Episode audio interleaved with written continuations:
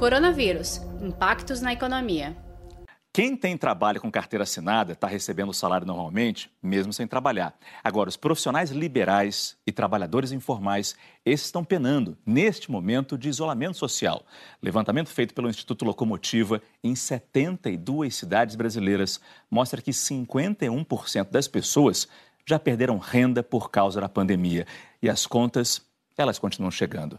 É sobre isso que a gente conversa agora com o economista, professor e consultor financeiro Gilberto Braga. Professor Gilberto, como é que o senhor vê essa possibilidade de negociação? Realmente existe?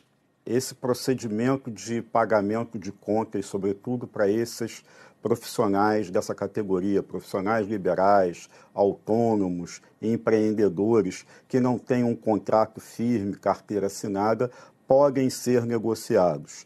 Então, essas negociações se aplicam a escolas, aluguéis, é, créditos bancários, cartões de créditos, contas de concessionárias. Isso tudo hoje é possível haver negociação.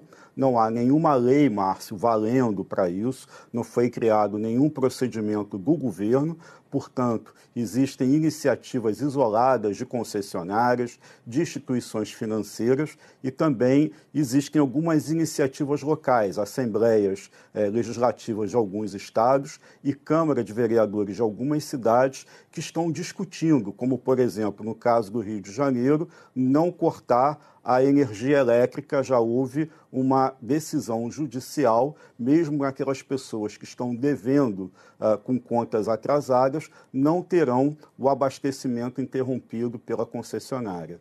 Saiba mais em g1.com.br barra coronavírus.